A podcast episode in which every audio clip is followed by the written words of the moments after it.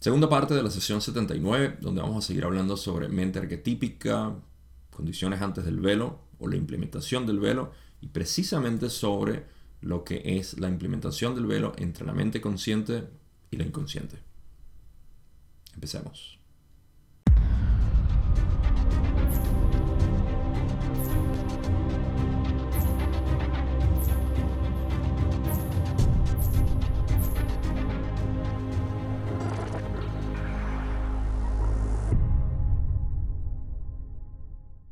La primera parte estuvimos hablando bastante sobre lo que era este eh, sistema de antes del velo. Y ahora vamos a hablar precisamente de lo que ha llevado toda esta discusión de la implementación del velo, que es precisamente entre lo que es matriz y potenciador en la estructura de la mente arquetípica o simplemente mente consciente e inconsciente. Y vamos a empezar desde la pregunta 21, pero la pregunta 20 me pareció interesante porque en la sesión 78 se me olvida cuál pregunta fue, pero hubo una donde estuvimos hablando sobre precisamente matriz y potenciador de mente, cuerpo y espíritu.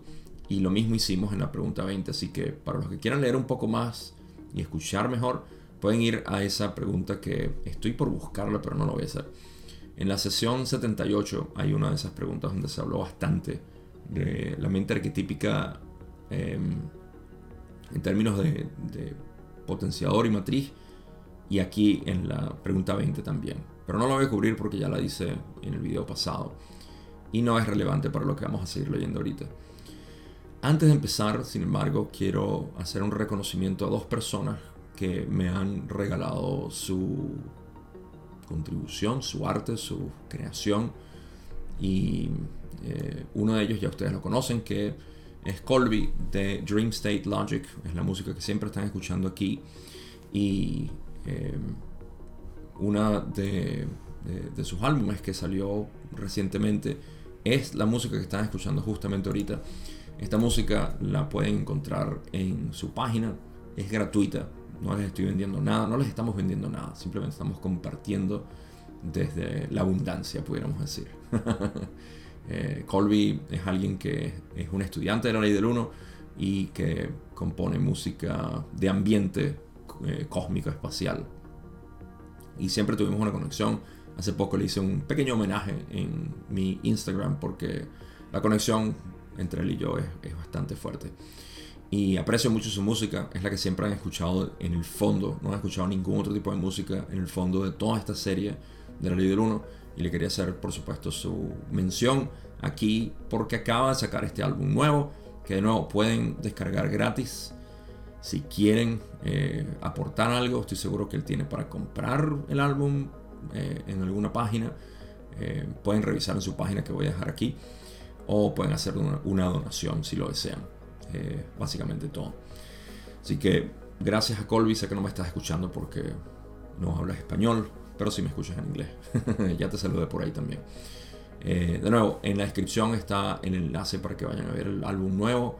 Hay varias personas que me han escrito que me dicen, quiero, ¿cuál es la música? ¿Cuál es la música? Bueno, es esa, Dream State Logic, de eh, mi amigo Colby.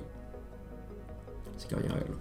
otra persona es Nicoleta Taylor, de Rumania, que eh, me regaló su libro de poesía llamado Terence, terrano, terrans. Es la palabra en latín que se utilizaba para referirse a, los terrestres, terrícolas. Es un libro de poesía inspirado por este conocimiento. De hecho, me contó que lo, lo canalizó. Según ella, eh, me contó que fue algo muy hermoso y bastante difícil. Pero eh, quería mencionarla para las personas que están interesadas. Creo que también se consigue en Amazon. Eh, si lo descargan, es un solo dólar. En realidad, de nuevo, no estoy ganando nada con esto y ella, me imagino que ganará algo. Eh, pero para, para, las personas que utilizan Amazon, sobre todo los que viven en Estados Unidos, no sé los que viven en México y otras partes, no sé si está Amazon disponible con este tipo de ofertas. A veces te regalan lo que son esos puntos digitales que puedes utilizar para comprar ciertos artículos digitales. yo vi que lo puedo comprar y lo voy a comprar para apoyarla. Estoy agradecido por haberme mandado su libro y con una dedicatoria, por supuesto, en la página frontal. Este es el tipo de cosas que a mí me llenan, la verdad. Esto, que me hayan escrito algo, no sé. Desde niño siempre me ha gustado. Me regalaban un pedacito de fieltro y yo me lo guardaba porque tenía como un significado más allá de comprarme algo. este es el tipo de regalos que yo eh, que yo aprecio. Tengo muchísimos de esos regalos. Por, de hecho, yo creo que si pueden ver un origami que está allá atrás. Ese origami tiene conmigo ya más de 7 años. Va a cumplir 8 años. Son cosas que me gusta eh, atesorar. Pero lo que atesoro también es... Ah, por cierto, voy a dejar en la descripción también el libro de Nicoleta. Eh, está en inglés, por supuesto, y la poesía, la verdad es que es muy, muy, muy bonita. Hablando sobre los elementos, amor, lo que es el blueprint o diagrama de, esta realidad. Me encantó. Es rápido de leer, cortito. Pero se presta para uno releerlo otra vez y, e inspirarse. Muy inspirador. De hecho, así dice, poesía inspiradora. ¿Qué tal? Ok, con eso dicho, suficiente introducción. Vamos a pasar a la primera pregunta que tengo nueva de esta, de esta sesión. Que no hemos cubierto todavía. Don dice, pregunta 21, el primer cambio que se hizo entonces para esta extensión del libre albedrío fue hacer que la información o la comunicación entre la matriz y el potenciador de la mente estuvieran relativamente no disponibles el uno para el otro durante la encarnación. ¿Es esto correcto? Ra dice, tal vez deberíamos denominar la condición como relativamente más llena de misterio que relativamente no disponible. Eh, tengo la impresión de que esa pregunta está fuera de lugar o no está completamente dentro de lo que debería. O sea, porque siento que habían preguntas anteriores. Eh, ok. Ah, me acabo de dar cuenta que estuve hablando de todo eh, antes de empezar con la pregunta. Sobre todo el libro y de Colby. Así que de nuevo, para que los que se perdieron un poco, estamos hablando sobre eh, lo que es la experiencia durante la implementación del velo y antes. que tiene que ver, por supuesto, con la, eh, el velar de la mente consciente y el inconsciente matriz y potenciador. Entonces, en la rigidez cotidiana eh, o mm, común de Don, particular de, sus preguntas, él dice que la matriz y el potenciador estuvieran relativamente no disponibles. Y esto no es cierto, porque el inconsciente no es que está no está disponible. El inconsciente está disponible, solamente que está, como Ra dice, lleno de misterio. Relativamente más lleno de misterio. ¿Por qué? Porque el inconsciente es aquello que produce en esencia todo lo que la matriz está eh, observando, el potenciador, básicamente. O al menos lo ha dado en algún momento la, la matriz lo ha registrado como parte de su continuo experiencial. Y el potenciador quiere seguir dando, pero la matriz tiene que pedir en esencia. Y esto es parte de la dinámica del proceso de evolución a través de la mente. O no a través de la mente, sino... Si ustedes me entienden, no tengo por qué dar explicaciones. Em, entonces, Ra está acotando que no es... Em, ah, no es que, está, que no está disponible, sino que está velado en misterio, pudiéramos decir apropiadamente, ¿no? Está velado en misterio porque, sí, o sea, nuestra experiencia cotidiana podemos decir, no tengo ni idea de por qué reaccioné así, o por qué yo soy así, o por qué tengo este tipo de actitudes, todo eso es parte del inconsciente, pero sabemos que lo somos, entonces no es que está, no está disponible, sino que es difícil de discernir o entender o leer o eh, explicar, ¿no? explicarnos a nosotros mismos por qué.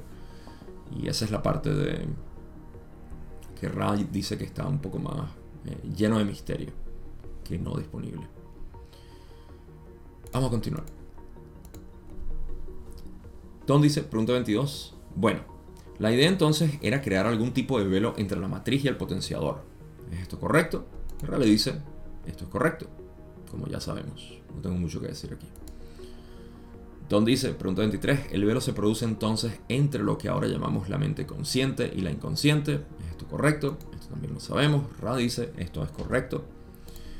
Y en la pregunta 24, donde dice, probablemente la intención del logo fue permitir a la mente consciente una mayor libertad en virtud de la primera distorsión, al separarla, por así decir, del potenciador o inconsciente, que tenía una mayor comunicación con la totalidad de la mente.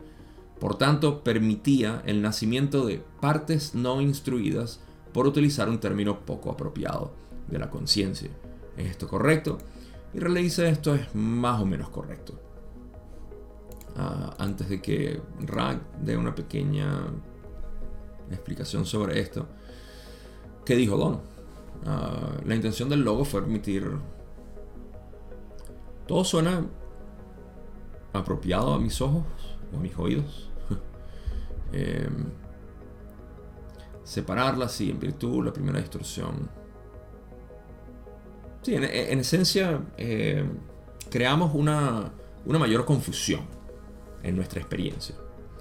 Y cuando digo nuestra experiencia, no me estoy refiriendo a los humanos que somos ahorita, que, eh, que vinimos de alguna parte, no, a la conciencia que todos representamos. Esta experiencia que estamos viviendo es una experiencia de mayor confusión. ¿okay? Todos estamos bajo la misma égida del Creador único infinito. No existen entidades separadas. Lo que se separó fue aquello que nos permitía distinguir nuestra unidad. Y ahora la ilusión de separación es muy fuerte. Tan fuerte que se creó el servicio al yo, el cual vamos a hablar aquí también. Eh, parte de la creación de eso, o la creación de eso, y vamos a hablar en parte sobre ese proceso. Entonces tenemos Adorn preguntando en esencia eso, sí, que si al, crear esta separación entre el potenciador o inconsciente eh, de la mente consciente, entonces tenemos lo que él denomina partes no instruidas de la conciencia. Y sí es más o menos correcto porque eso es lo que nosotros denominamos como, sí, reconozco que soy y que hago y que esto y lo otro, pero no sé por qué. No lo entiendo y pero soy capaz de reconocer que así soy. Entonces, Raleigh dice que esto es más o menos correcto. Pero Don, en la pregunta 25, dice, ¿podrías especificarlo o dilucidar un poco eso? Y Raleigh dice, para poder hacerlo hay material intermedio que debe ser explicado antes. Ok, no podemos saber. Don dice, ahora bien, se llevó a cabo este sencillo experimento y se observó el producto de este experimento antes de intentar una mayor complejidad. Ra dice, como hemos dicho, ha habido un gran número de experimentos sucesivos. Quiero recordarles la parte curiosa de esta sesión, que es que Ra ha estado dando respuestas muy cortas, cuando normalmente a ellos les gusta elaborar precisamente sobre este tipo de tema.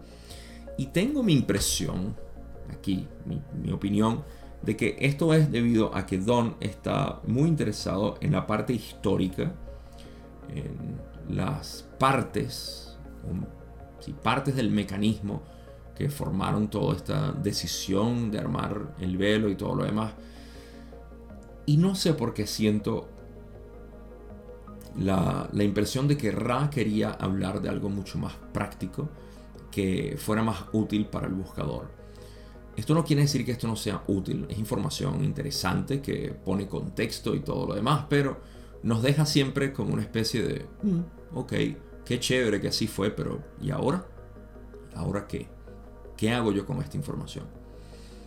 Además de las personas estudiosas que quieren saber todos los detalles de lo que es la mente arquetípica o la cosmología de la ley del uno o cómo funciona lo que es la el proceso de evolución de conciencia para nuevas experiencias.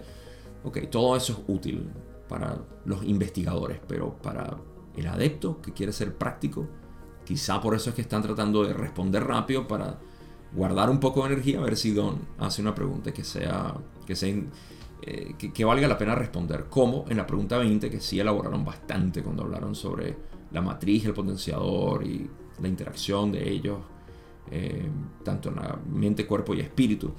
Así que eh, potencialmente ahí es donde estaba esa lo que ellos estaban buscando y por eso daban esas respuestas tan cortas. Eh, no sé, eso es especulación mía, pero lo que puedo de alguna manera eh, determinar yo, no sé. En cualquier caso, antes que yo siga especulando, eh, vamos a pasar a la siguiente pregunta.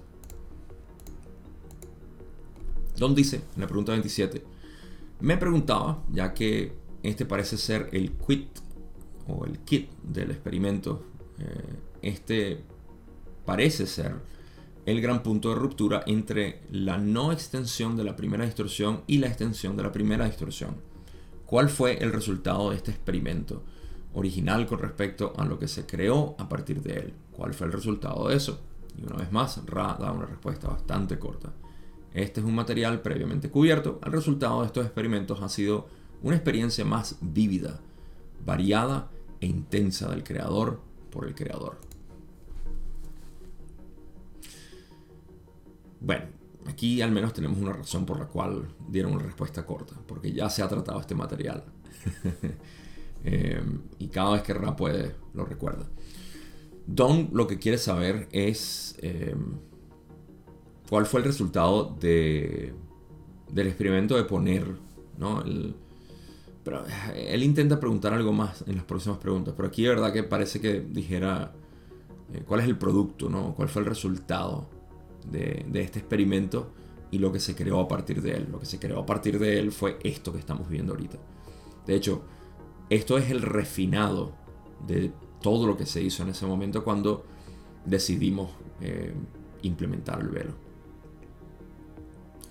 Entonces, eh, Rale dice y le recuerda, esto no me acuerdo cuándo fue que lo dijeron, pero el resultado de los experimentos fue crear una experiencia mucho más vívida y variada e intensa del creador por el creador.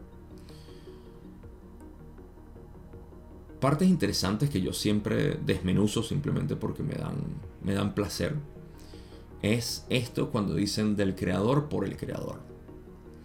Esto eh, esclarece muchísimo la respuesta natural que muchas personas tienen, dependiendo de cuál sea su nivel de involucramiento con lo que es ah, el modelo de cosmología de la ley del uno, al decir, ¿quién creó entonces este experimento?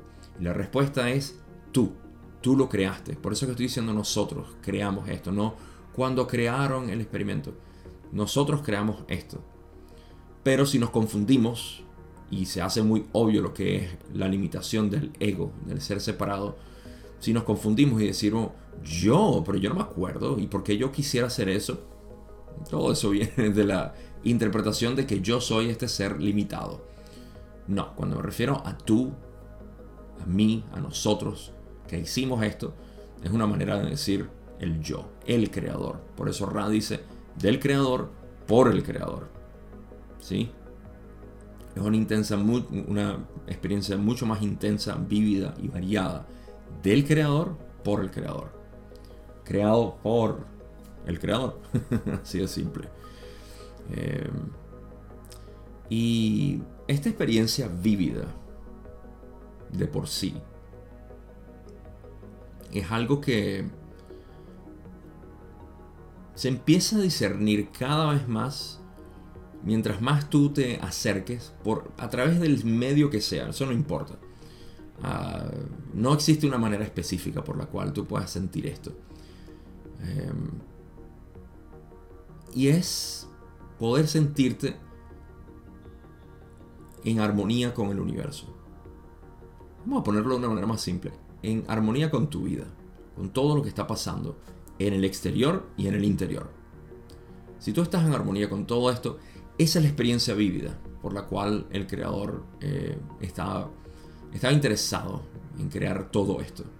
Reconocer que existe una ilusión tan fuerte de separación y regresar a su ser y decir, todo está bien, en realidad soy yo, todo esto soy yo.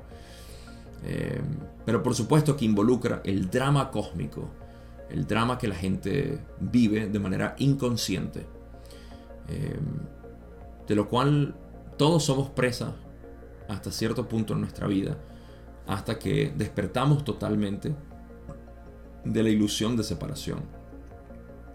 Y este despertar puede ser gradual o de súbito. La mayoría de las personas gradual. Eh, mientras eliminamos las condiciones mentales o el condicionamiento mental.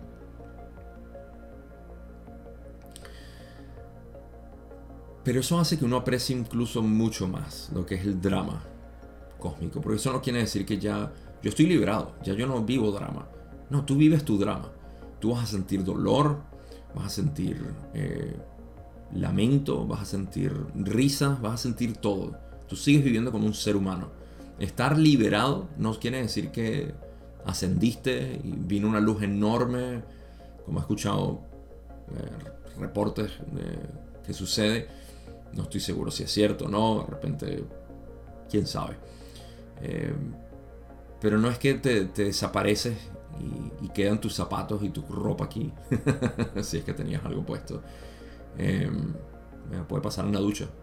O sea, quedan tus arcillos, eh, tus cadenas, tus brazaletes, no sé. No pasa eso. Al menos no, no en la experiencia de nuestros místicos en, en antaño y ciertamente no en los modernos. Pero se hace un aprecio mucho más grande. Cuando antes teníamos una especie de temor, dentro de tantas variedades de temores que existen del mundo físico y el metafísico, ya no temes nada. Entonces ahora puedes disfrutar. Eh, ese es el detalle, ¿no? que el temor se vuelve, se vuelve vacío, se vuelve algo eh, que se puede apreciar, se puede ver cómo se puede generar el temor, pero no puedes sentirlo, no lo puedes vivir, esa es la, palabra, no lo puedes vivir.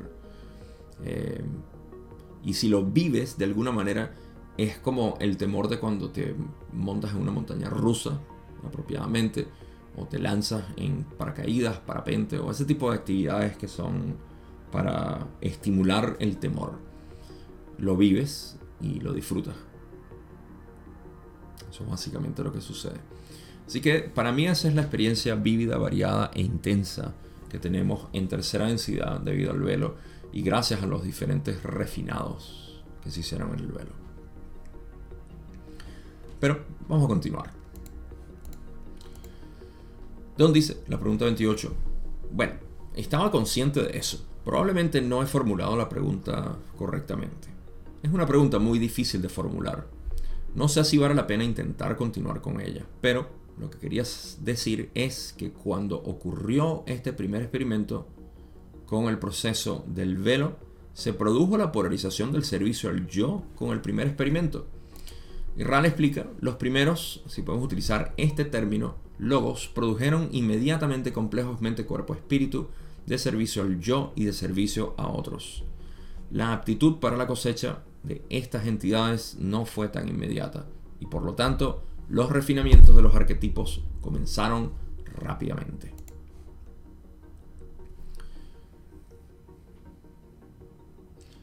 Aquí estamos entrando dentro de lo que yo expliqué en el video pasado y creo que aludí un poco a eso en este.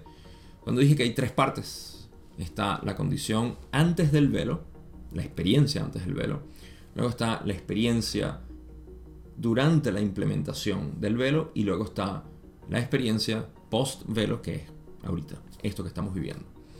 Así que estamos hablando ahorita de la parte intermedia, de lo que es la implementación del velo. Y por eso es que Ra está diciendo los primeros, si podemos utilizar este término, y aquí aprovecho a hacer una extracción de lo que son esas palabras, esas pequeñas moneditas de oro que Ra nos deja cuando dicen los primeros, si podemos utilizar este término. Esto lo dicen porque en esencia estamos hablando como que si existió algo previo a nosotros. Y en términos de simultaneidad absoluta, esto no es cierto. No hay nada que haya pasado antes de nosotros. Lo que ha ocurrido es experiencia que hemos acumulado. Puesto de otra manera, tú eres el resultado del Big Bang. En pocas palabras, tú eres el Big Bang. Eso tiene sentido hasta en lo físico, porque el Big Bang, siendo todo lo que es, eres tú. Tú no eres separado del Big Bang. Así que tú eres una expresión del Big Bang, de lo que se ha aprendido a partir del Big Bang. ¿Correcto? De modo que todos los planetas que han existido, todas las estrellas que han existido, todo lo que ha pasado en el universo, eres tú. Tú eres el resultado de eso. Así como yo y el resto de lo que nosotros percibimos como movimiento. Y cuando medimos ese movimiento le decimos tiempo. Le decimos, ah, ha pasado muchas cosas. Entonces, es una de esas pequeñas cosas que podemos sacar filosóficamente y explicar de manera práctica cómo es que todo existe en el momento. Y eso quiere decir que incluso muchas cosas del pasado que te gustaría cambiar, las puedes cambiar ya, porque el pasado no es algo que, ay, ya pasó, no lo puedo cambiar, como decimos. En lo puedes cambiar en tu mente. Y normalmente lo hacemos. Eh, esto es parte, lo hacemos hasta inconscientemente. Así que, pequeño recurso ahí para, para aquellos que quieren sanar su pasado. Solamente tienes que reconocer que, ah, no es el pasado, es el presente lo que está. Y mi recuerdo yo lo puedo cambiar así. Y así cambio cómo me siento con respecto al pasado. No es complicado. O puedes adentrarte en las prácticas eh, avanzadas, involucradas que mucha gente tiene, porque la mayoría del planeta está condicionado a que, no, las cosas no pueden ser así de simple. Mira los que tienen mucho dinero. Ellos se han matado toda su vida para ganar todo ese dinero. Ok, sí, está bien. Mira esos monjes que se dedican toda la vida para poder ser unos con el creador y todo. Ok, muy bien. Hay que seguir esas prácticas arduas. Adelante. Mi consejo es, haz lo que te parezca adecuado, disfrútalo. Eh, pero si quieres otra alternativa que muchos hemos estado hablando durante los miles de años, es que no es necesario hacer todo eso. De hecho, es una distracción. Pero si tú quieres hacerlo, adelante. Siempre hay un gran místico durante la historia que viene y destruye todo lo que la gente estaba pensando en ese momento que era lo adecuado para uno eh, volverse uno con la divinidad, ¿verdad? Eh, lo hizo Bodhidharma, el padre del Zen, lo hizo Jesús, eh, estoy seguro que lo hizo Abraham, no le dio mucho a Abraham en esos tiempos. lo hizo Buda, lo hizo Nagarjuna más adelante, lo hicieron Dogen y tantos, tanto. Siempre, pero lo que, lo que caracteriza siempre esto es, ah, esta es la manera como ustedes lo están haciendo. Ah, no, no es necesario. Entonces se ponen eh, el orgullo divino, el orgullo sagrado, ¿no? Del espiritual. De muchas personas se, se, eriza y dice, ¿cómo que no? ¿Cómo que esto, no es la manera? No, no, no es la única manera. Y de hecho te digo que no es necesario. Eh, esto de hecho lo he visto yo en mi propia expresión de lo que es el camino directo. Gente que ha dicho, esto, o sea, tú estás diciendo, tú estás ofendiendo mi manera de, yo eh, volverme uno con el creador que no va a tomar esta encarnación. De hecho, yo seguramente voy para el infierno primero, o lo que sea, purgatorio, para luego volver. Y está bien, esto es una tensión mental que existe en la conciencia colectiva y que muchas personas han tomado de esa conciencia colectiva, es decir, para yo ganarme el cielo tengo que sufrir enormemente. Y adivina que tú eres el creador, así que tú creas lo que quieres. y lo puedes ver, puedes ver que hay gente que sufre y sufre hasta que despiertan. Si es que despiertan.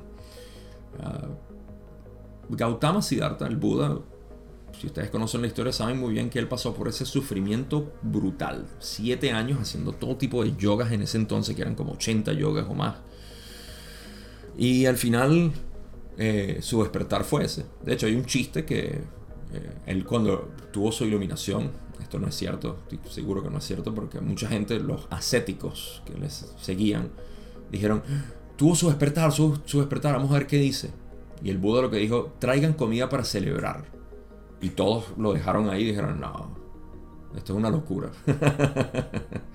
claro, porque les ofendió sus prácticas ascéticas de que yo no pido comida, yo espero que el universo me traiga la comida para yo vivir de la manera más paupérrima posible y así me voy a ganar la divinidad. Ese es el chiste del Buda despertando y su grupo de ascéticos, que es en donde él estaba muy involucrado. Eh, lo que hicieron fue dejarlo. No, se volvió loco. Abandonó nuestras prácticas. ¿no? Y ese fue Gautama Siddhartha. Así que Solo repito, la posibilidad está ahí, pero si ustedes están convencidos de otra posibilidad, vayan con eso. Eventualmente eso los llevará aquí. no hay otro, no hay otro omega que no sea el mismo alfa. Pero ok.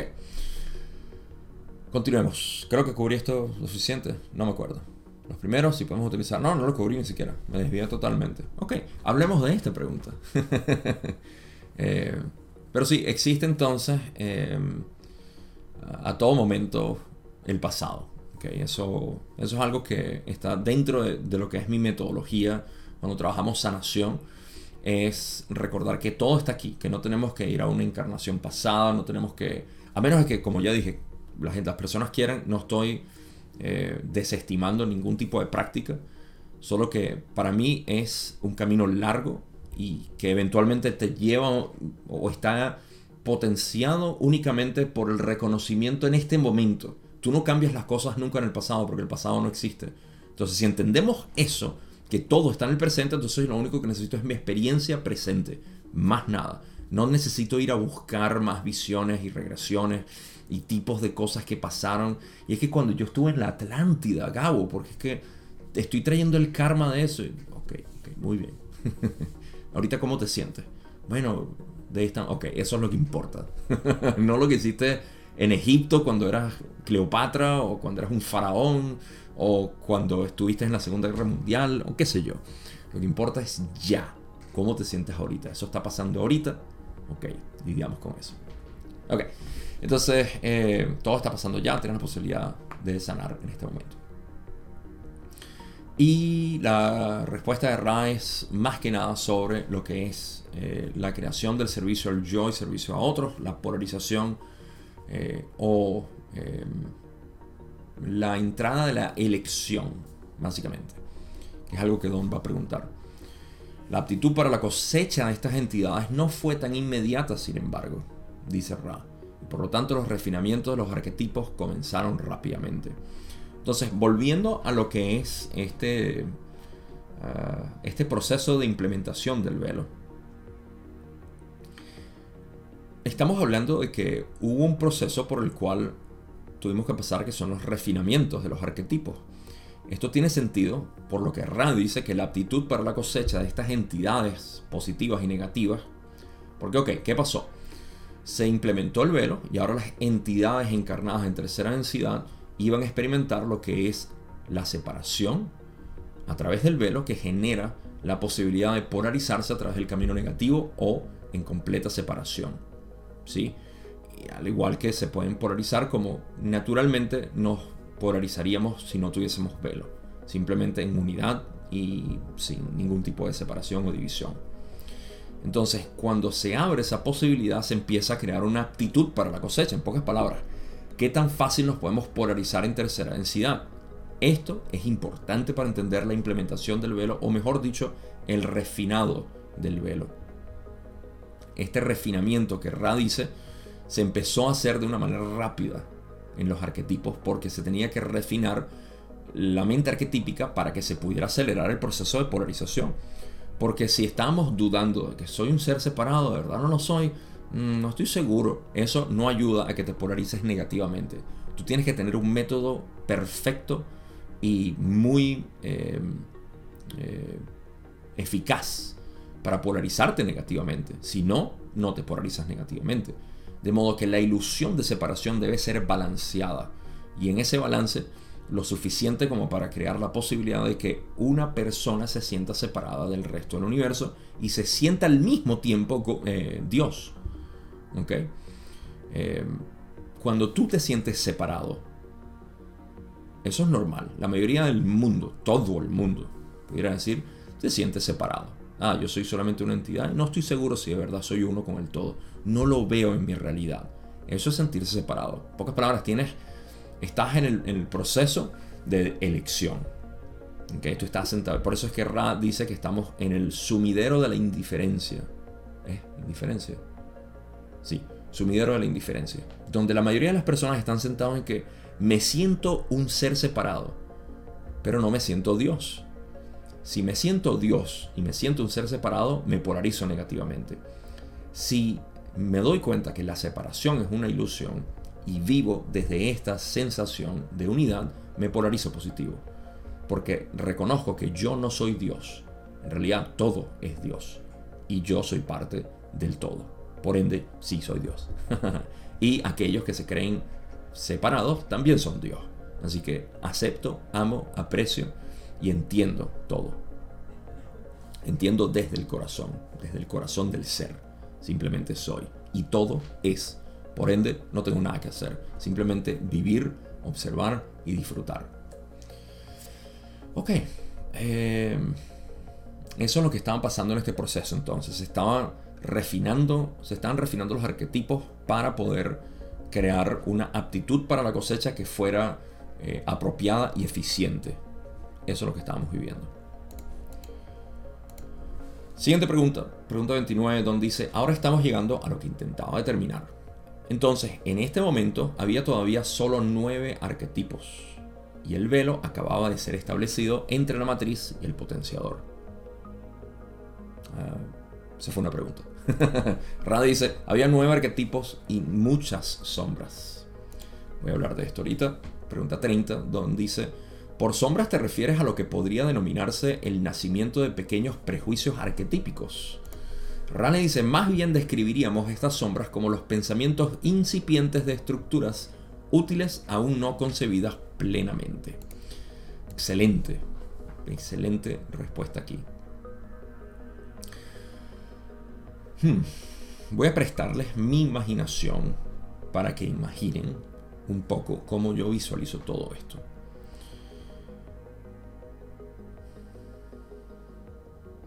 Ya he mencionado que a mí me, me resulta limitado pensar en la creación como una especie de conjunto de entidades creando diferentes eh, mecanismos cuyos mecanismos están hechos de partes y etc. Todo esto, ¿por qué? Porque existe una visión de separación en todo esto. Ahora, admito que es algo útil para nosotros los seres humanos que pensamos en términos de entidades, mecanismos y partes del mecanismo. Eh, admito que es útil para nuestra mente humana verlo de esta manera. Y de vez en cuando yo mezclo este tipo de, de visión. Sin embargo, aquí quiero irme hacia la parte que más se asemeja a mi manera de vivir. ¿okay? Porque muchas personas me preguntan, bueno, pero Cabo, ¿cómo haces tú para vivir esto? Y yo, no sé. Te tengo que hablar simplemente de cómo yo veo las cosas. No tengo un modelo que darte, salvo el de, eh, bueno, la, la metodología que yo utilizo para corroborar que lo que yo estoy viviendo es real y no es algo inventado por mi mente, sino que es real. Yo creo que esa es la parte más crucial de todo lo que yo enseño, que no, no está basado en creencia. Es lo único que no está basado en creencia. Cuando te pones a investigarlo a profundidad, si tienes ese interés, y por eso es que las personas que van a hacer este viaje conmigo les digo, primero, tienes que tener un interés desmedido en querer conocerte a ti mismo. Y aparte, en confiar en tu propia experiencia, no en lo que has leído, ni en lo que sigues viendo en YouTube o libros, porque estamos tan apegados a nuestros textos y creencias que no queremos investigar más a fondo lo que somos. Ese tipo de persona, de alguna manera, limita su capacidad de poder conocerse a sí mismo. Así que eso es lo que yo pido. Entonces, para poder compartir un poco lo que es mi visión en todo esto, sobre todo en esta parte de lo que es la implementación del velo, fueron entidades, Gabo. ¿Quién fue la confederación, el concilio de Nueve? el Consejo de los Nueve y, fueron los de Orión también que están... hay cantidad de cosas que se generan por pensar uno en entidades, mecanismos y partes de ese mecanismo. No, esto vamos a llamarlo simplemente el creador único infinito que es pura conciencia, imaginó una especie de experiencia que pudiera ser posible. En ese momento de imaginarlo, nació el velo. Al imaginarse, ¿qué pasaría si yo no puedo ver mi inconsciente? O, mejor dicho, el significante que yo estoy viviendo no puede ver el inconsciente. ¿Ok? Para ponerles un ejemplo muy, muy absurdo. ¿qué pasaría si en mi familia, ok, quizás no es tan absurdo de hecho, me está empezando a gustar mientras más lo pienso, lo acabo de pensar. Trata de imaginarse que ustedes todos los días se despiertan y ver a su familia, revisan el teléfono y reconocen a sus amigos y dicen, bueno, ok, ahí está todo. Te emociona un poco que alguien te escribió, que eh, con quien vives te cocinó algo, o tú vas a cocinar algo bien, o es domingo y estás libre, o qué sé yo. ¿Ok? Pero vamos a poner que cada día que tú te despiertas, te olvidaste de todo. Y estás por... Esto no quiere, que quiere decir que naciste de nuevo, sino que te olvidaste de todo y tienes que recordarlo. En ese momento recordar, ah, es que tú eres mi hermana. Ah, y tú eres mi, mi jefe. Ah, sí, ese, esa sensación de recordar y de disfrutar. Algo así, ¿ok? Imagínate que creaste esa idea. Ese es el velo. El creador único infinito se imaginó el velo y dijo, ¿qué pasaría? ¿Ok? Pero, siendo creador único infinito, por supuesto, a refinar este proceso del velo y decir, bueno, vamos a refinarlo, vamos a hacer experimentos. ¿Okay? Tú, implementas este olvido de todos los días, despertarte, y entonces dice, ah, no me gustó porque, eh, mira, no pude recordar fácilmente quién era alguien, ¿no? Y además, mira, no le puedo dar comida a, mi perro porque pensé que era algo que no sabía, ni me acordaba que era el perro. Y aquí se empieza a crear una... Eh, un refinado o lo que yo llamaría una tensión dinámica balanceada entre dos extremos, que es recordar y eh, olvidar. O al revés, suena mejor, olvidar y recordar.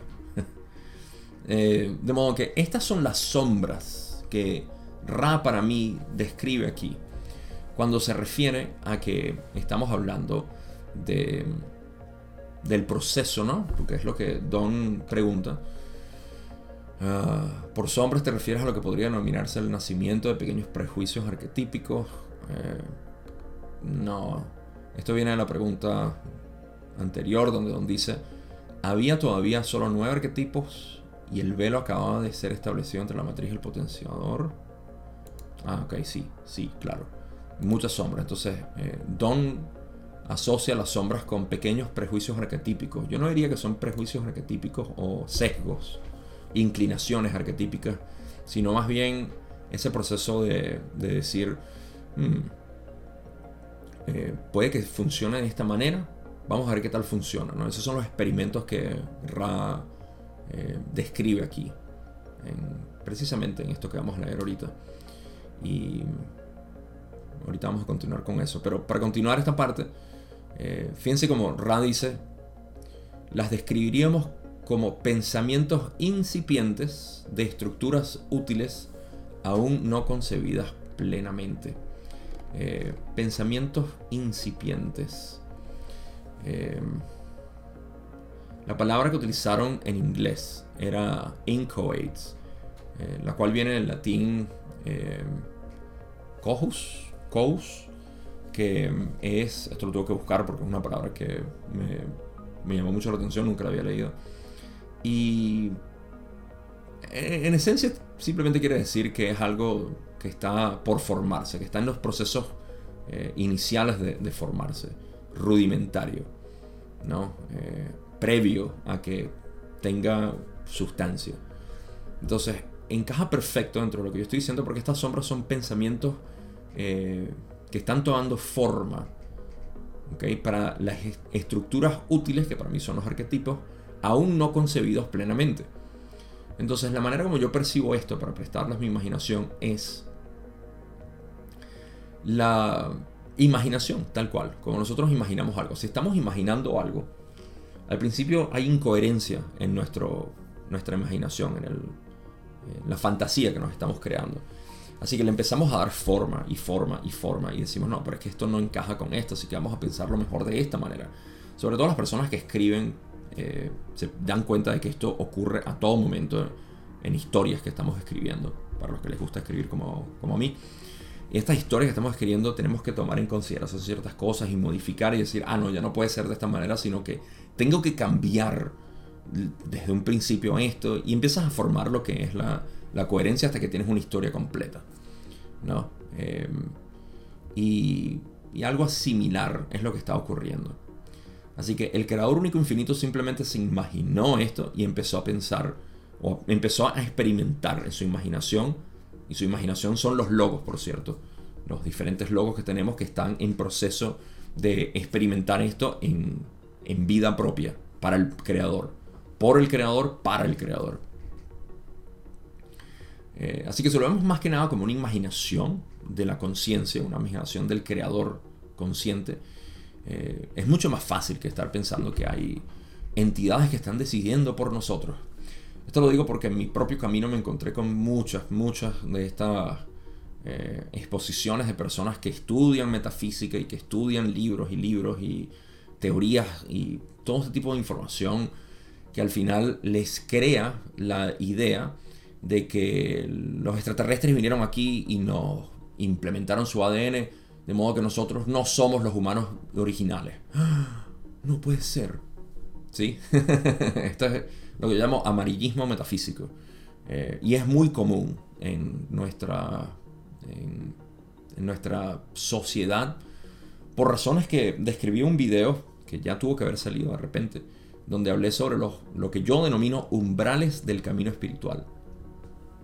Entonces existe este amarillismo eh, presente y crea este tipo de ideas en el buscador de que, bueno, es que no, ves, yo soy así porque es que seguramente tengo ADN de los de la Cruz del Sur o de las Pléyades o de no sé qué, y yo soy, yo soy, yo soy esto y lo otro. Eh, es algo en lo cual eh, apegarse, como cualquier otra cosa, pero sigue siendo un impedimento dentro de lo que es la dirección a la que vamos en unidad. Entonces, por eso a mí me gusta barrer un poco esas posibilidades a través de lo que estoy diciendo y dar una visión más coherente con lo que Ra explica que es el creador único infinito. O simplemente la ley del uno. Todo es uno, no hay separación. Continuamos. Pregunta 31, donde dice, entonces, en este punto, ¿existiría la elección en este punto? La creación de la primera polaridad de servicio al yo ¿Existe una elección en ese punto o es una no elección? Raleigh dice, el concepto de elección está implícito en el velo o en la separación de dos arquetipos. Los refinamientos de este concepto requirieron muchas experiencias. Una vez más, estas muchas experiencias a las que Ra se está refiriendo en mi modelo de ver las cosas se refiere a esas experiencias de la imaginación del creador a través de los logos, sí, con diferentes planetas, tercera densidad que experimentaron. Y eh, tiene que ver con, con, lo que es la implementación de este olvido que llamamos el velo entre la mente consciente y la inconsciente. Eh, ahora, quiero ver si hay otra pregunta extensión del libro albedrío. Del libro albedrío de Logos. Sí. Em, más complejos. ¿Qué más? Ok. Sí, quiero aprovechar. ¿Dónde me quedé? El concepto de elección está implícito en el velo, o en la separación de dos arquetipos. Los refinamientos de este concepto requieren mucha experiencia. Eh, pues sí, si lo vemos desde el ojo del creador único infinito, en pocas palabras, yo soy el logos. No es que yo soy un humano y eventualmente voy a convertirme en el logos principal. Dentro de mi experiencia presente, yo soy el creador único infinito. No, no voy a hacer ese viaje ahorita. Simplemente para los que me siguen, tienen tiempo ya en esto conmigo, saben que podemos regresar a esa experiencia eh, que llamamos vacío, que no es un vacío en realidad. Pero sí, que llamamos vacío. De hecho, Rale dice plenum, lo he dicho anteriormente una y otra vez y me encanta esa palabra. Pero regresamos ahí. Y a través del ojo del Creador Único Infinito podemos entender que podemos tener diferentes experiencias dentro de la imaginación. Esto es parte de nuestra imaginación o de la imaginación y es fractal. Esto es un sistema fractal. de imaginación. Em, y así como un fractal puedes regresar a la forma original o aquello que está generando la forma, em, esos parámetros matemáticos del fractal. Entonces, en la experiencia de experimentar el velo, se va viendo en la imaginación, se va creando en distintos planetas y todo lo que es nuestra, eh, nuestra estructura de logos, porque planetas, estrellas, galaxias son todos logos, sublogos, etc. Eh, y se va viendo cómo se va, cómo se va experimentando. De repente hay unos que, que funcionan y otros que no funcionan. Quiero compartir una, eh, una reflexión con respecto a esto que es lo que llamé la tensión dinámica balanceada.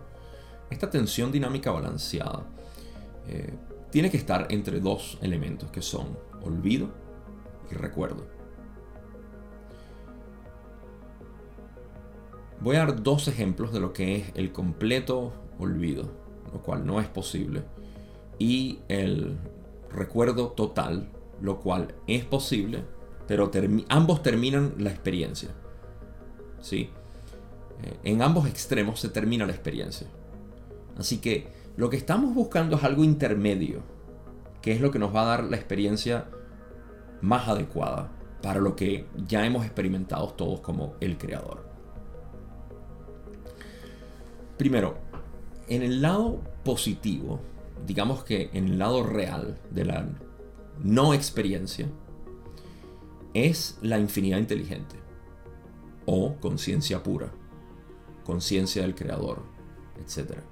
Desde ese lado, donde no hay absolutamente nada, no hay separación, es solamente infinidad, infinidad inteligente, por más inteligente que sea, sigue siendo infinidad, no hay experiencia. Para tener experiencia tenemos que dividir entre sujeto y objeto. En pocas palabras, la infinidad se tiene que dividir entre objeto y sujeto. De esa manera empieza la experiencia. Antes de eso no hay experiencia. Hay lo que yo llamo imperiencia, que es la conciencia consciente de sí misma. Y ahí no hay experiencia. Simplemente hay ser, aceidad. Eso es todo. Pero a pesar de que no hay experiencia, sabemos que es algo real. Porque solo existe conciencia. No hay más nada. La infinidad inteligente se hizo consciente de sí misma. Por el otro lado está la no experiencia inválida la cual no es posible. Sin embargo, podemos imaginarla, y aquí es donde está la clave. Porque así como nosotros podemos imaginar algo imposible, literalmente imposible, y tú me dirás, no, Cabo, pero es que en la imaginación todo es posible. Sí es posible, pero no de manera experiencial. Me explico. En la imaginación totalmente no hay nada imposible. Podemos imaginar hasta lo imposible. Podemos decir, ¿verdad? Pero entonces, ¿cómo es que si lo imagino y todo es imaginación, existe algo que es imposible que está ahí en la imaginación? Pues le voy a dar un ejemplo. Porque esa es la idea de esto. Y es lo que me encanta hacer. Em, esto de hecho es un argumento que se hace en las discusiones de no dualidad cuando son bien profundas en el entendimiento de que eh, lo único que existe es conciencia. Uno de los argumentos es decir, bueno, eh, si todo tiene opuesto, entonces tiene que haber un opuesto de la conciencia. Y lo lamento, pero no existe un opuesto de conciencia. Pero, Gabo, yo puedo imaginar, me dirías tú, muy perceptivo, me puedo imaginar algo no consciente, algo que no está consciente. Y yo te digo, claro que te lo puedes imaginar, porque tu imaginación puede imaginar lo imposible, hasta lo imposible. Bueno, vamos a corroborar eso. Vamos a corroborar una no conciencia, algo que no esté consciente. ¿Ok? Ok. Vamos a, estamos imaginándonos una no experiencia. Porque para tú tener una experiencia tienes que estar consciente de la experiencia. Si no estás consciente de la experiencia, no hay experiencia. ¿Ok? Entonces nos estamos imaginando algo no consciente que existe. Pocas palabras, existe una no conciencia. Para que exista, tenemos que estar conscientes de ello. Por ende, invalidamos por completo la existencia de lo no existente o no consciente. Eh, en pocas palabras, no puede existir una no experiencia, a menos de que sea en la infinidad absoluta, donde no es que no hay experiencia como tal, sino que simplemente hay existencia de la conciencia, del ser absoluto. Pero no existe una no experiencia, o una que se va a acabar la conciencia. Bueno, para que se acabe, eso tiene que ser una experiencia y tiene que ser percibida y concientizada por algo. No puede ser. Es muy similar a lo que yo a veces utilizo cuando digo eh, cuál es la validez de la oración que voy a decir, la frase que voy a decir. Estoy mintiendo. Así, aislado de todo, estoy mintiendo, es completamente inválido en ambos sentidos. Porque si estoy mintiendo, te estoy eh, confesando que estoy mintiendo, o sea, que, mi, que lo que estoy diciendo es mentira, te estoy diciendo la verdad sobre la mentira que estoy confesando. No es ni mentira ni verdad en ningún lado. Es inválido. Y del mismo modo existe esto. Entonces, de entre estos dos extremos, donde no podemos imaginarnos una no experiencia, por ende es inválido tener una experiencia de eso, no podemos. Y al mismo tiempo, si regresamos a nuestro ser absoluto, no hay experiencia, entonces queremos algo intermedio. Y en ese intermedio es donde estamos ahorita jugando con el velo del olvido. Así que en esa parte fue donde, cuando se implementó el velo, hay maneras de imaginarnos cosas con el velo que se estiran demasiado hacia el olvido y tiende a ser algo ya eh, poco útil para la experiencia o como era antes del velo, que era muy fácil. Y era muy simple, todos somos uno, todo está bien, no hay problemas, no hay nada que hacer. Y eso lo vamos a ver ahorita con lo que es la magia, que Ra va a explicar. Vamos a seguir a lo que me queda por hoy. Es una pregunta larga de Don, una explicación larga. Pregunta 32, Don dice, me disculpo por tener tanta dificultad para hacer estas preguntas. Pero estamos en un material que me resulta algo difícil. Me parece interesante que el primer experimento de velar a la matriz del potenciador y viceversa creó la polaridad en servicio al yo. Esto parece ser un punto filosófico muy importante en el desarrollo de la creación y posiblemente el comienzo de un sistema de lo que llamaríamos magia no previsto anteriormente. Permíteme hacer esta pregunta. Antes de la extensión de la primera distorsión, el potencial mágico de las densidades superiores era tan grande como lo es ahora, cuando se alcanzó el, mayor potencial de conciencia para cada densidad.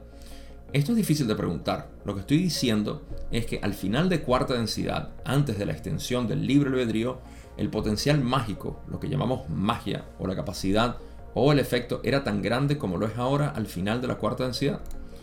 Raleigh dice la magia, como lo entiendes, si podemos usar este término equivocado, el potencial mágico en tercera y cuarta densidad era entonces mucho mayor que después del cambio. Sin embargo, había mucho, mucho menos deseo o voluntad de utilizar ese potencial. Perfecto. Esto que llamamos magia eh, es eh, algo que, bueno, no, no voy a explicar ahorita porque vamos a llegar a eso en la próxima pregunta, me parece. Y eh, aquí lo que se está discutiendo es, bueno, algo bastante simple, no, tengo que elaborar mucho. Cuando antes del velo teníamos eh, conciencia de todo, me parece que tenemos que definir, lo siento, tengo que definir magia antes de tiempo. magia es la capacidad de poder utilizar el inconsciente a voluntad. Entonces, obvio, antes del velo podemos utilizar el, consciente, el inconsciente a voluntad pero como quisiéramos, porque teníamos conciencia de todo el inconsciente. No había velo. Así que el potencial mágico era enorme. La pregunta es por qué no lo usábamos. Porque no había diversión. ¿Por qué utilizar el, aquellos recursos que ya están disponibles para hacer algo que a nadie le va a impresionar, a ti tampoco, no te va a sorprender? Para eso siempre necesitamos confusión. Recuerda, la magia Incluso la magia de magos que hacen trucos con cartas y con otro tipo de cosas, La magia está en mantenerte confundido y no saber cómo se hizo la magia. Una vez que descubres cómo se hizo la magia, pierdes esa sensación de, wow, ¿cómo lo hizo? Qué interesante. Hizo lo imposible. ¿Cómo pasó? Exacto. Entonces ahora que estamos en un velo, la magia, la capacidad de utilizar el inconsciente voluntad, eh, es mucho más grande. Porque los recursos están ahí. Y es mucho más maravilloso cuando ocurre para nosotros mismos determinar esos cambios en conciencia que estamos generando por utilizar el inconsciente. Ah, quiero acotar, por cierto, que magia en el occidente lo tendemos así como que magia es cuando viajas a otros planetas. Y magia es cuando mueves metal con la mente. Y magia es cuando eh, tal y tal cosa. Sí, pudiéramos decir que todo eso es magia. Eh, pero la magia más importante es cuando haces cambios en tu conciencia, en tu, mente consciente, a voluntad. Tener esa capacidad es la mayor magia que te puedes imaginar. Y, al menos para mí, la magia más grande es la de unificar todo, de tú vivir en unidad con todo. Yo sé, tengo mis prejuicios, tengo mis deseos, sé que vivo todo, trato de llevar todo a la unidad, eh, pero esa es mi inclinación, es mi sesgo. Así que esa es la magia más profunda. Y todo esto existía en mayor potencial antes del velo, pero no se utilizaba porque no era divertido, era aburrido utilizar magia. Ok, hablamos un poco más de esto y terminamos. Don dice, pregunta 33. Ahora, permíteme estar seguro de que te comprendo. Antes del cambio y de la extensión del libro albedrío, tomemos específicamente el potencial mágico del final de la cuarta densidad para la condición en la que solo había polarización de servicio a otros, la capacidad o el potencial mágico era mucho mayor al final de la cuarta densidad que al final de la cuarta densidad inmediatamente después de la división de la polarización y la extensión del libre albedrío. ¿Es esto correcto? Y dice, la capacidad mágica es la capacidad de utilizar conscientemente el llamado inconsciente por lo tanto, la capacidad era máxima antes de la innovación del libre albedrío de los sublogos. Y en buena medida, fíjense que una de las cosas que costó mucho más durante el proceso antes del velo para polarización, lo que retrasó la polarización de las entidades, era eh, la mayor magia de todas, que era polarizarse. o sea, regresar al uno. Eh, había quizá mucha distracción, mucho vamos a simplemente quedarnos aquí sin necesidad de polarización. Así que la mayor magia que es la de regresar a la unidad y vivir desde esa unidad eh, no existía en ese entonces porque no estaba potenciada. Mientras que ahora con el velo lo que se añora enormemente es regresar a esa unidad. Eh, al menos en el camino positivo. En el camino negativo es simplemente un desvirtuado de lo que es real.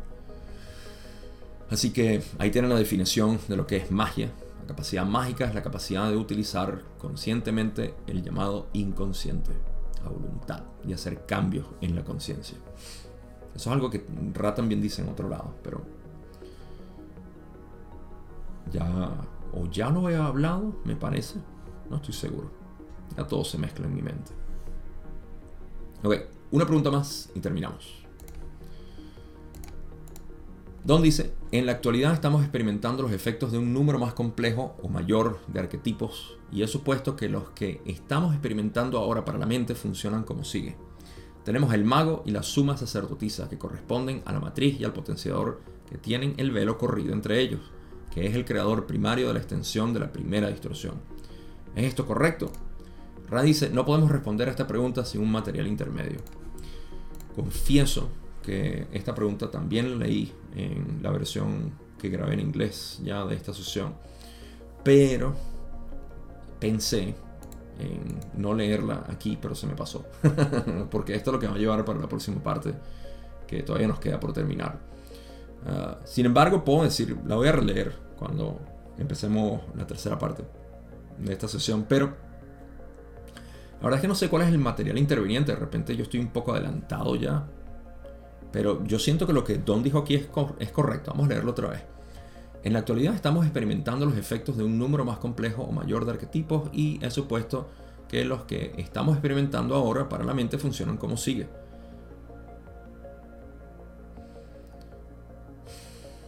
El mago, suma sacerdotisa, quizá porque no se ha hablado de los otros. Es que sí, porque dice, ok, de repente eso es. Pues dice, tenemos al mago, suma sacerdotisa, que corresponden a la matriz y al potenciador. Y yo, para confundirlos un poco más, les recuerdo que el mago, que es la matriz, es la mente consciente. la suma sacerdotisa, que es el potenciador. Y es la mente inconsciente también. Esto tiene que ver, dice eh, Don, que tienen el velo corrido entre ellos y que es el creador primario de la extensión de la primera distorsión. Me parece que es correcto. O sea, el velo entre la matriz y potenciador es lo que causa... Eh, bueno, no es lo que causa. Y es que él tampoco lo dice. En realidad no es el creador. La, extensión de la primera distorsión es lo que crea el velo y eh, viceversa. O sea, los dos. No sé. No, no entiendo por qué Rand dice que hay un material, interviniente. Eh, perdón, intermedio. En cualquier caso, ya lo descifraremos mientras seguimos leyendo. No tengo una conexión directa. ¿Conclusiones? Se me hace fácil, de hecho, eh, hablar sobre lo que es esta parte de lo que quiero concluir entre esta interacción de la mente consciente y el inconsciente. Porque a efectos prácticos, ok, ya sí sabemos que antes del velo existía esto y todo, la parte eh, toda mecanística de cómo funcionó. Pero la parte práctica, ¿de qué me sirve todo esto? Bueno, si quieres magia, como estábamos hablando, conoce tu inconsciente. ¿cómo lo conoces? La palabra es meditación. En sus diferentes connotaciones, la meditación tiene como objetivo que tú conozcas tu mente. Porque todo lo que tú estás experimentando viene de tu mente.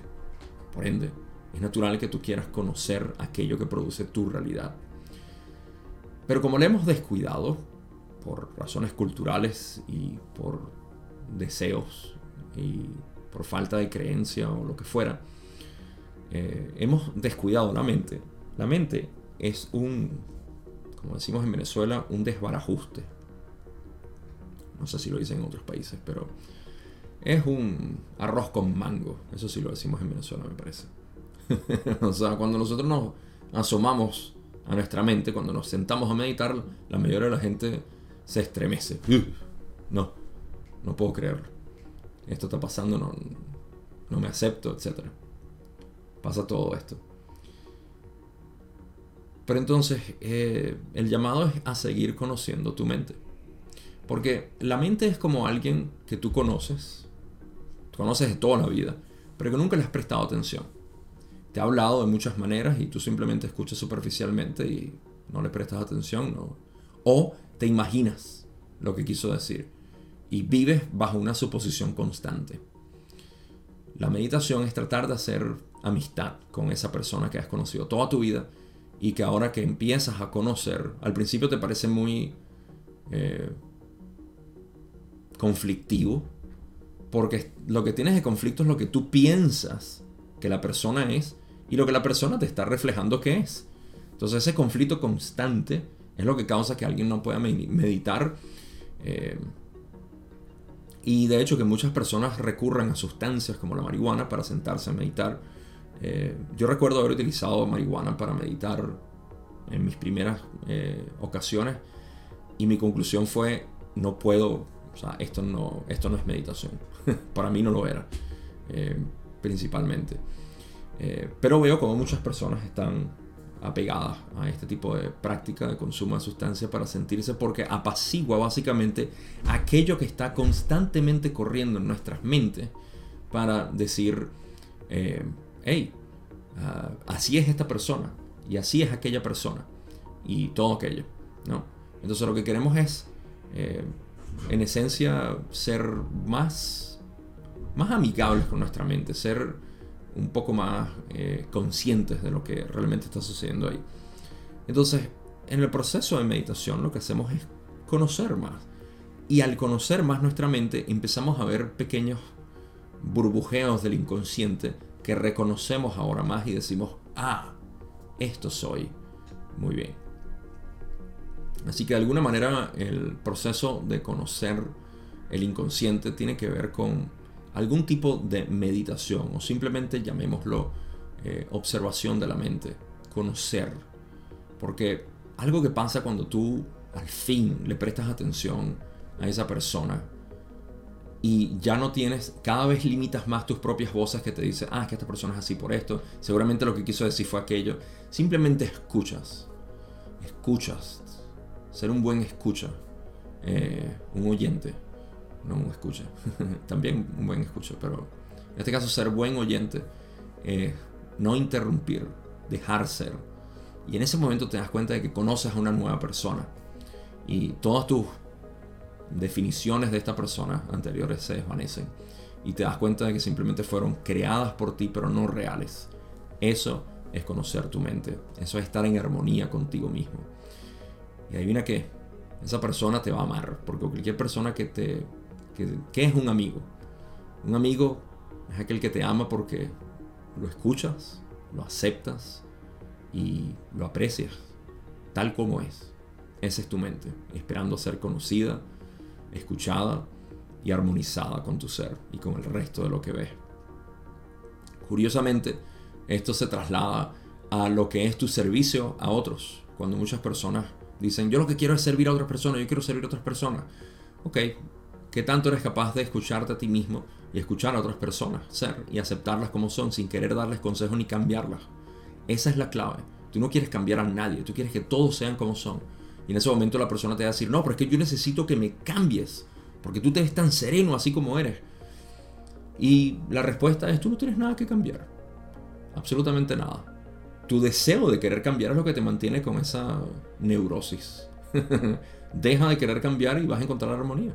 Mientras continúes en esa rueda de querer cambiar y mejorar, es lo que siempre he denunciado de alguna manera yo con respecto a toda esta fanfarria espiritual de decir, tienes que alinear, tienes que balancear, tienes que sanar, tienes que...